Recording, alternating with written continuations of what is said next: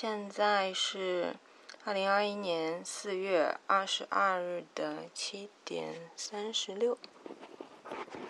昨天我发现，昨天我讲时间的时候没有讲时啊，没有讲时间。这是录的第八个自己。和自己讨论的话题，本来昨天讲的是属于放慢节奏，放把自己嗯想慢下来嘛。然后我就在想，那我是不是要慢下来？然后今天这一期我就不这一集我就不做了，过一阵子做。而且昨天心情也很差，然后眼看着也还有八九天就要。就要五一了，我是从三月一号开始在这个公司上班的，所以也快要试用期结束了，就开始担心自己会不会试用期过不了啊之类的。因为这个公司虽然人很少，但是他们个个都能力很很强，然后学校也都很好，什么都是九八五二幺幺的，然后我什么都不是。我就是个混子，一个爱做梦的混子。嗯，咱不管了。昨天 我甚至在考虑，假如没有的话，那我要要回到家，那肯定就得回家了。回家之后，可能就没有那么多演出可以看了。我爸妈肯定。或者是时间也不允许，我每个周末都会赶再赶来上海再看演出，或者是，嗯，我在家我要去做什么工作呢？我不想我回去的话，我不想再做做设计了。既然在上海都走不通的路，我估计回家也走不通吧。想想会要不要在家里准备准备考什么？老师啊之类的，其他行业我也没有什么喜欢的。唉，我就感觉就特别焦虑，特别难过。昨天，算了，就这样吧。今天我讲的话题是睡眠。嗯，人的一生大概有三分之一的时间都在睡觉，所以睡觉这件事对我们来说是一个不可或缺的，然后最算是比较很嗯，除了吃饭之外，就就是睡觉了，然后就是因为大家都需要睡眠。但是睡眠，每个人因为每个人的个体的差异，所以他的睡眠也是不一样的。所以我就想讨论一下这个话题吧，有可能也可能就是我有什么难过、伤心的事情的时候，就会不想吃饭，然后什么都不想干，想往床上一躺。然后就开始睡觉，算是一种，嗯，身体的自我保护机制，我不知道，反正我就是那样子，嗯，难过，然后哭，哭完了就睡一觉，睡一觉就好了。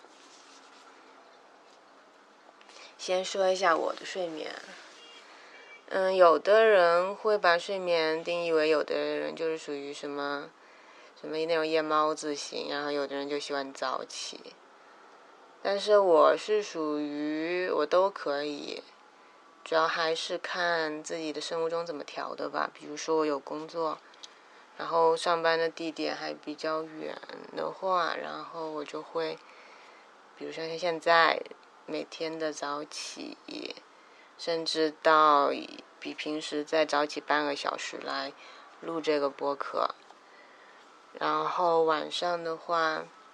就可以加班，比如说你要加班到凌晨什么的，我也不会困。然后第二天正常上班。那时候可能回去到家的时候都已经两一两点了，然后那时候在睡觉我也可以，或者是早一点的时候，最近比较早的话也就十点睡，就基本就是十点到两点吧，都是我的一个睡觉的时间，然后起床的时间呢，就比如说我一直。嗯，就比较有规律的话，基本就是七点，最晚最晚就是七点半。嗯，就是我的自然醒时间。就是我可以不一定是睡眠，睡眠必须得规定在要睡满六个小时或者八个小时或者七个半小时。要是睡满八个小时，那肯定是最好的了。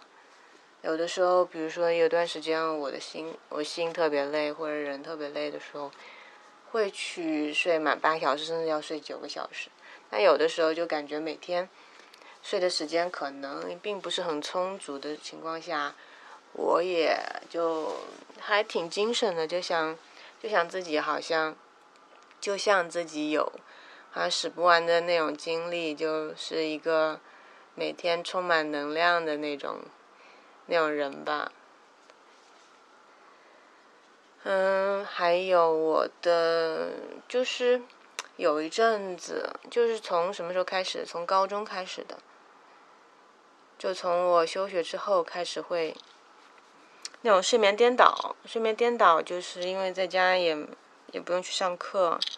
然后晚上的时候就爱看视频，看到了基本是要三四点、四五点。然后白天睡觉，我爸妈也不管我，你说还能怎么管呢？那时候他们也不想不想去对我多说一些东西，因为那时候比较敏感脆弱，要讲什么就我就开始发疯，就开始哭，然后开始闹，就或者把门关起来，有的时候自己就。嗯，哭着哭着就笑起来了，就感觉自己像个神经病一样。那时候就开始，就是会那种昼夜颠倒的，因为有那个 那个机会嘛。有那么颠倒了个半年，然后又去旁听，然后回来之后又继续颠倒，然后直至回到自己的母校。然后还有就是。有一阵子在学校上了大学之后，那种看世界杯啊，那种世界杯肯定是得颠倒着看。就是那种特别搞笑的事，就是晚上看世界杯，然后早上还有课。在我们那，我记得的那个老师是学教我们建筑基础课的，他也喜欢世界杯。然后一去的时候，就看到我那种往台子上一趴。我跟老师就说：“老师，我昨天看了球赛，我今天就我就先睡会儿。”我们那个老师也特别 nice，说：“睡吧，睡吧，睡吧。”还跟我们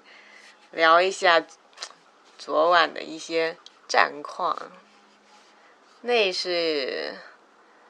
嗯一种，其实我睡觉的话，除了这种正常的睡睡眠之外，就比如说每天的嗯夜里的睡眠之外。我比如说比较悠闲的时候，比如说就像周末在家的时候，会睡午觉，然后吃完饭会睡午觉，然后甚至是那种比如说寒暑假在家的时候，我睡午觉的话，基本就是从四五点开始睡，下午的四五点开始睡，然后睡到可能就是我爸妈喊我起来吃饭。或者是我就饭就不吃了，一直睡到个八九点，然后起来自己热一下饭菜，然后就晚上一直到个一两点，但是我一般是不太会超过三点的，再到四点的话，我就可能就觉得自己就是有点开始难受了那种，像前几天去去那个。那个清空音乐节，南京的清空音乐节，然后到上海基本已经有四点了，然后该要睡觉的时候都五点了。那时候其实第一天去的时候，早上也起得很早，基本就是六七点的时候就就醒了。然后到了第二天五点，基本就是有二十四小时嘛，差不多有吧。就算六点到第二天的六点。就真的两呃两差不多二十二十三个小时，然后也没有喝任何功能性的饮料，比如说红牛啊什么的，就在那个三点多钟，在那个高速下高速，反正就是那个状态的时候，看什么东西，我就感觉就是脑子已经开始转不过来了，就开始有点迷茫了那样子。其实我。这样子的，连续那么久没有睡觉的也就那么一次吧。平时没有那么没那么夸张，即使加班也没有那么夸张。嗯，还要讲什么？就讲的有点乱。还有就是高中的时候，高中的时候特别特别爱睡觉，就是我们需要早上。六点起床，然后赶到学校，六点半还六点四十五，不记得了，就要开始早读。那时候就觉得哇，六点起来真的太痛苦了。虽然我现在六点起来我也起不来，六点半起来我也起不来，除非就是第二天要，比如说要赶早赶早的高铁或者怎么样方式去去别的地方玩，那我逼自己五点多我也能起得来。那时候就觉得六点起来太痛苦了，所以我经常迟到。然后我们班那个时候，呃，那时候是高一的时候，就是规定好像迟到满五五次，就是你得就是老师会给你惩罚，你要停课半天或者怎样，在家里去，就是好像就是那种变相的不让你来上课那种感觉。后来我就开始发展到那种，攒满四次之后，第五次我就直接就不去了。那一天我就直接说，哎，肚子疼或者怎样怎样，就请假就不去了。就是很很任性，很随意，然后不喜欢学习，诶，愿意喜欢跟老师对着，对对着干的一个叛逆叛逆少女。就这样子的一个情况，然后即使到了课课堂的时候，我也爱睡觉。嗯，我是坐在后面几排的，所以我睡觉，尤其是 那种语文老师，他个子不是很高，他在讲台上，我睡觉他是看不到我的，所以有一阵子发展到。就上着上着，然后他就伸着脖子脖子来来找我，就看看我是到底是在清醒的状态，还是趴桌子上睡觉的状态。有的时候我就趴那儿，然后听到有有同学在那笑，我就知道十有八九语文老师又在找我了，就很很尬。然后我一般喜欢在文科的。课堂那是也也是高一，我其实我高一一年是属于最混的一年，比较喜欢在文科，然后那种要记忆性的课上睡觉，就那只有那种什么物理啊、数学啊，那种就是我觉得需要动脑子或者是学起来比较难的那种课，我我基本才不睡觉，但是基本都是。高一年成绩都挺差，除了生物是我最喜欢的课之外，其他都是很烂。但奇怪的就是我的语文成绩，还考试的时候还不错，有的时候就是 那种我很比较擅长那种阅读理解，还有写作文。写作还行吧，一般吧，我只能说，因为我小的我也不爱去，小的时候不是在学校也接触那种，或者是那种买那种辅导作文的书嘛，我最最讨厌那种了。我作文就想想怎么写怎么写，不想去写那种很套路的东西。甚至有那种我记得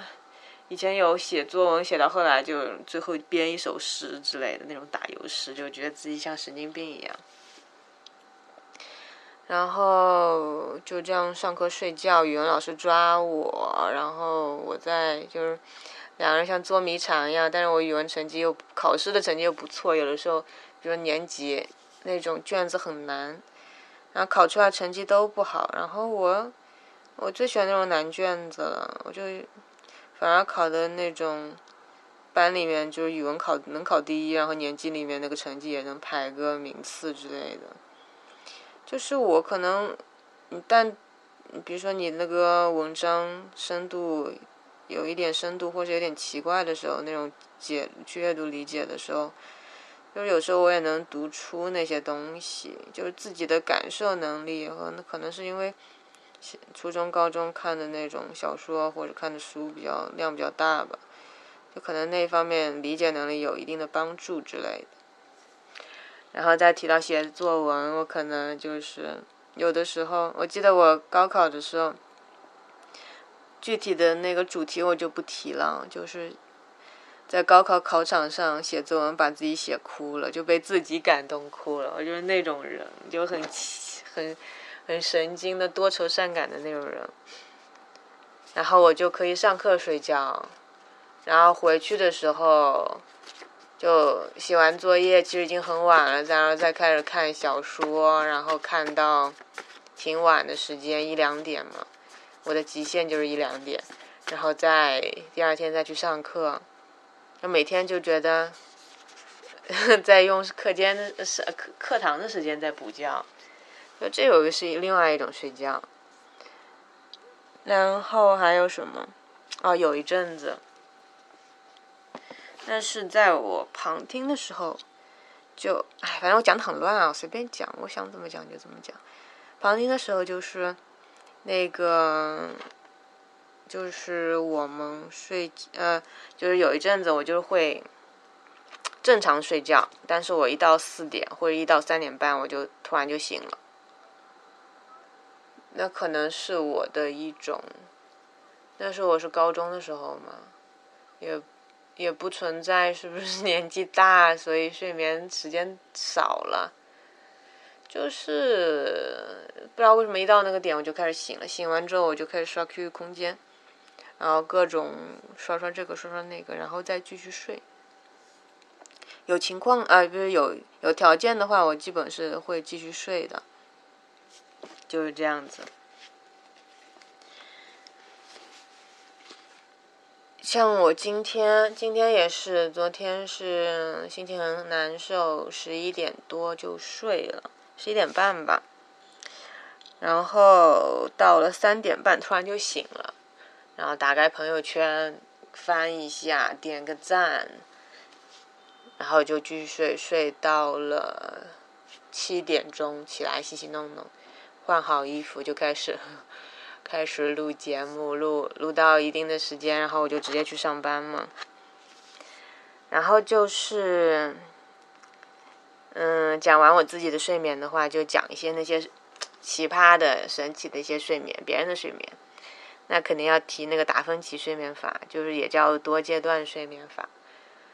嗯，我以前有看过那种小说，是福尔摩斯还不知道什么，就是里头。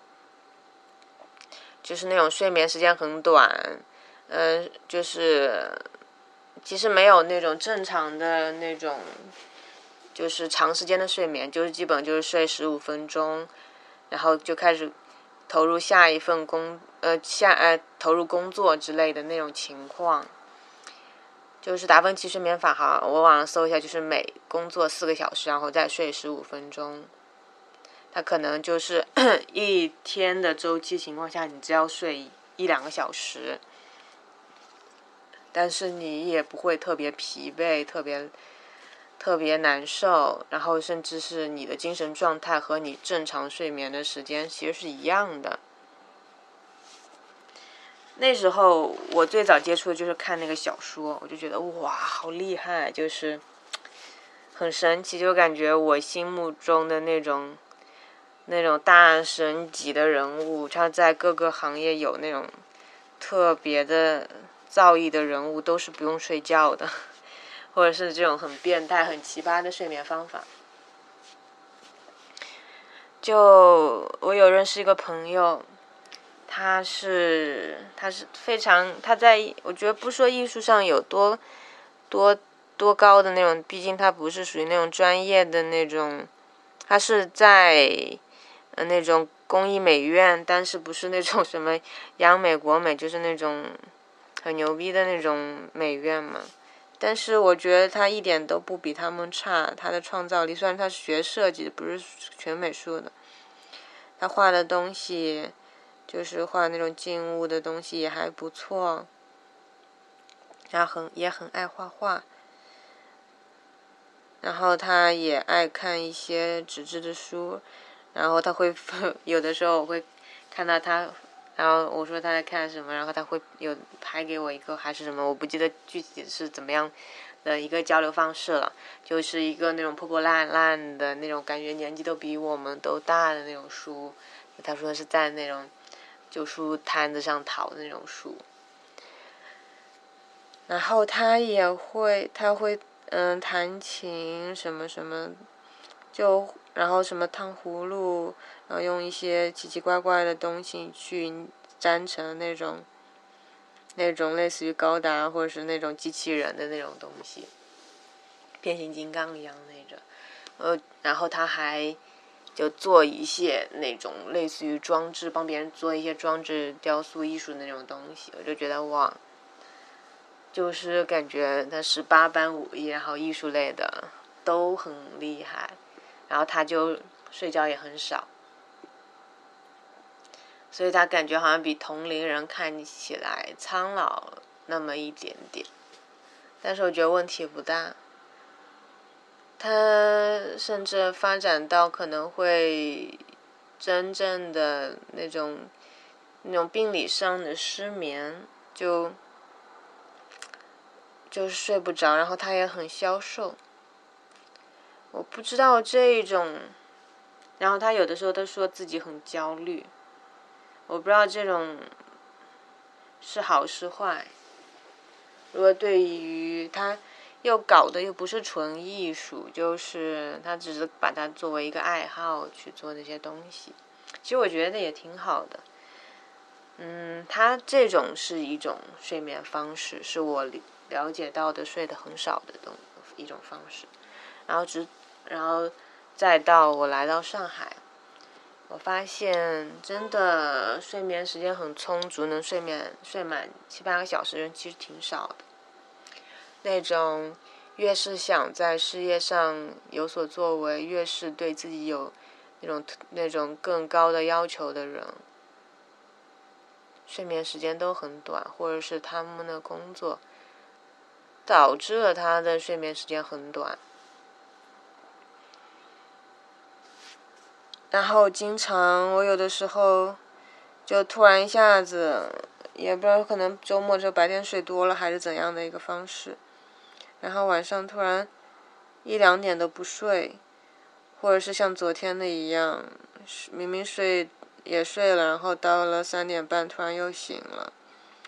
就会发现其实有一些白天他不会发动态的人，他到那个时候就突然就开始发。动态出来了，然后就可能反正人家也不睡觉之类的，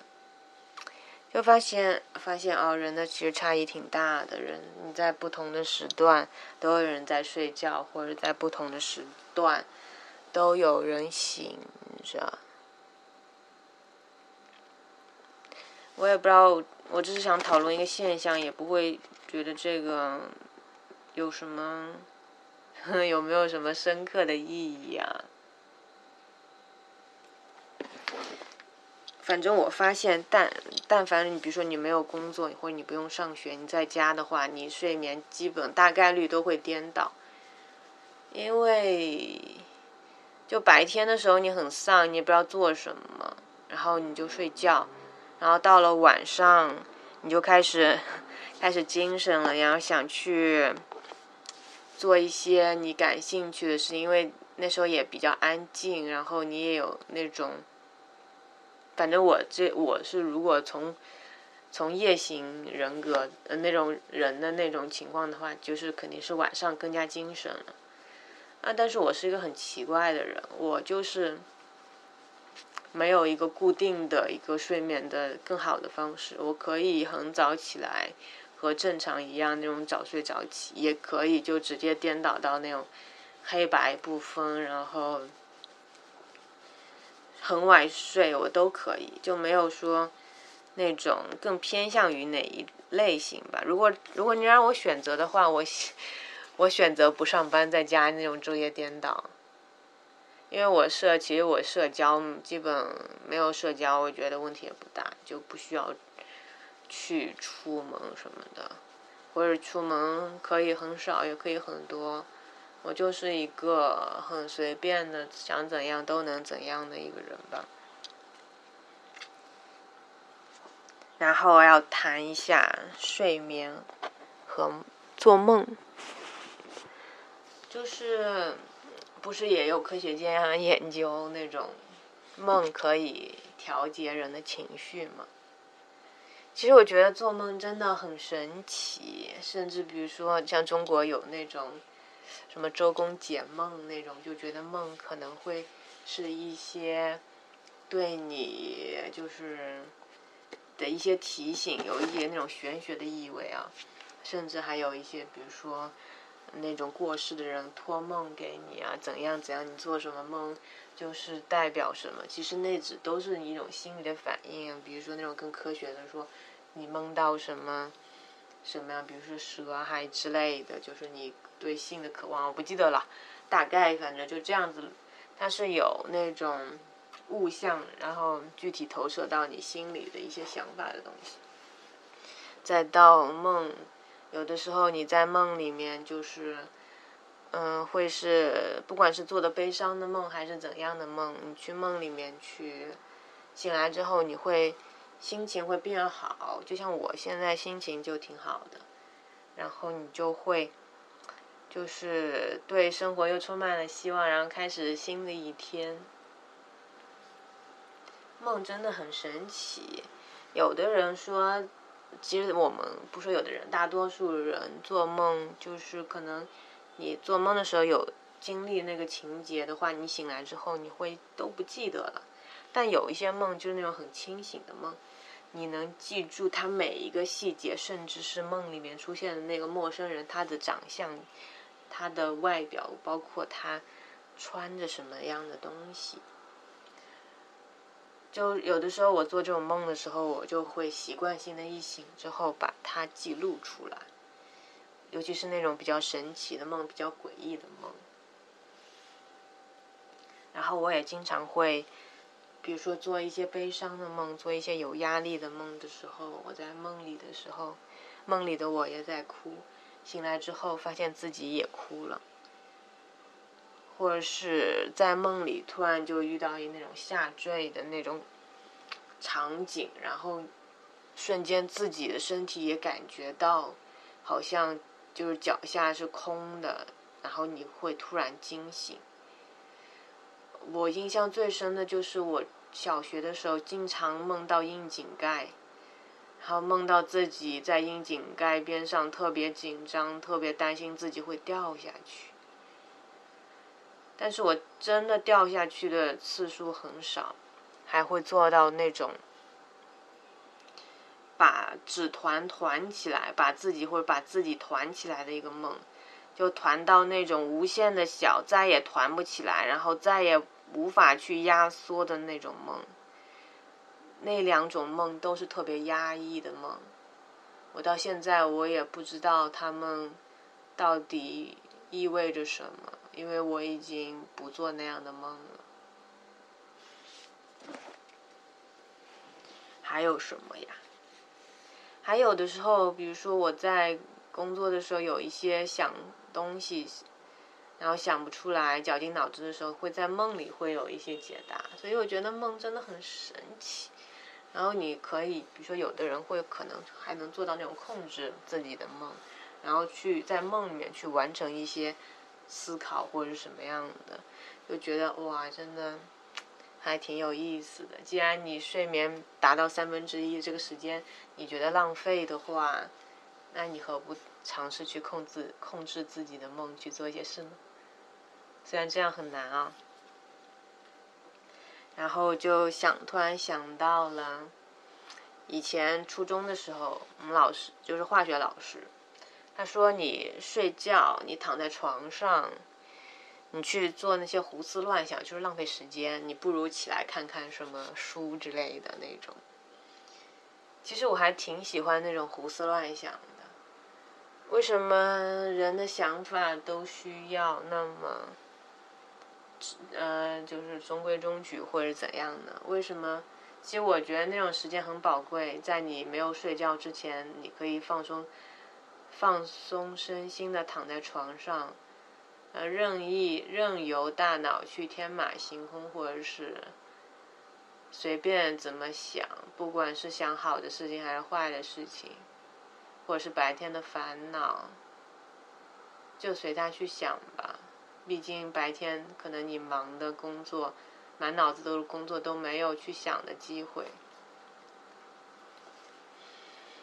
还有提到那个，就是说那个打飞机睡眠法，我第一反应就想到那个周扒皮，那个叫什么半夜鸡叫的事情，那就是不让人好好睡觉，提高效率嘛。就嗯，Q 到昨天的效率。那我们像这样去压缩睡眠时间，是不是为了就更加高效呢？那这种的高效，就觉得做自己感兴趣的事情去，比如说研究或者突破人类的那种重大课题，我觉得挺好的。其他的我也嗯不多加那个，其实我也谈不好，我也不知道它的好坏，我自己也很矛盾。然后再讲。最后讲一下关于失眠。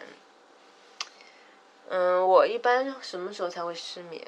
我会比如说第二天，比如说学在学校的时候，要第二天要出去春游，或者第二天有一个需要出远门，然后一个很很期待的一件事的时情况下，我会失眠。我会在心里面。呃，去幻想第二天会发生什么事，会幻想，嗯，或者是在脑子里就开始计划第二天要怎么样去玩啊，或者怎么样，怎么样，有什么样的打算，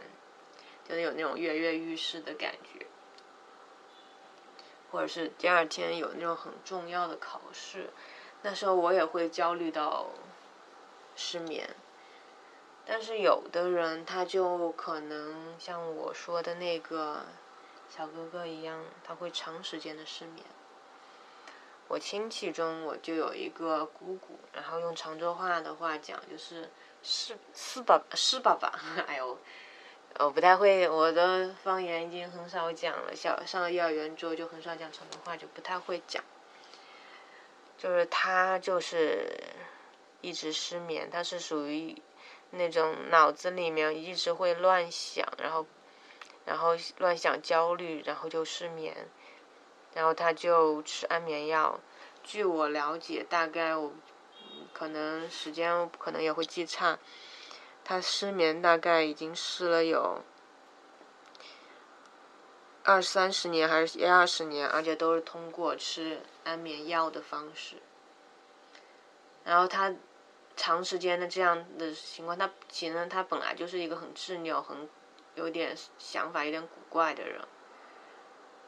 嗯，然后他现在就幸福信佛了，然后在家里请了观音，还不知道是哪个佛，然后天天就在家念经之类的，也不去跟我们这些亲戚就。很很密集的交往，就好像活在他自己的世界里了。那天我妈妈跟我讨论，就是说清明的时候，问他说要不要一起去去南京那去那边丽水，因为我爷爷奶奶都葬在那边嘛，去扫墓。然后他，那我就是我那个姑姑，她也没怎么搭理我爸妈，就是我爸妈就觉得他很奇怪，就是。慢慢的你想去去关照他，你也没有办法，他已经把自己关在他自己的世界里了。其实我觉得每个人选择都都无可厚非。如果他觉得那样子他是一种解脱，那样子的话他更更快乐的话，我觉得他走那条路就是正确的。没有说什么必须怎样怎样才是好的，必须人有社会性，人去跟那么多人交往就是正确的。我觉得适合自己的才是正确的吧。虽然我我也帮不了他什么，跟他说什么他已经听不进去了，就这样子一个情况。然后我也想起来以前在学校的时候看圆桌派。里面也有一集一集讨论失眠，说那种睡不着，其实你是真正的完全失眠吗？你可能觉得自己一宿没有睡，但是你在回忆的回忆，比如说几点几点，你到底在想什么，在干什么的时候，可能你已经失去了那一一段时间的片段。其实你那时候你已经不意间不经意间的，其实已经睡着了。或者是你躺在床上，你去放松自己的身体，然后你把眼睛闭上，去放松自己的一些各个器官，其实那也是一种睡觉，只是你脑子是清醒的，或者是嗯，比正常的那种就是睡到那种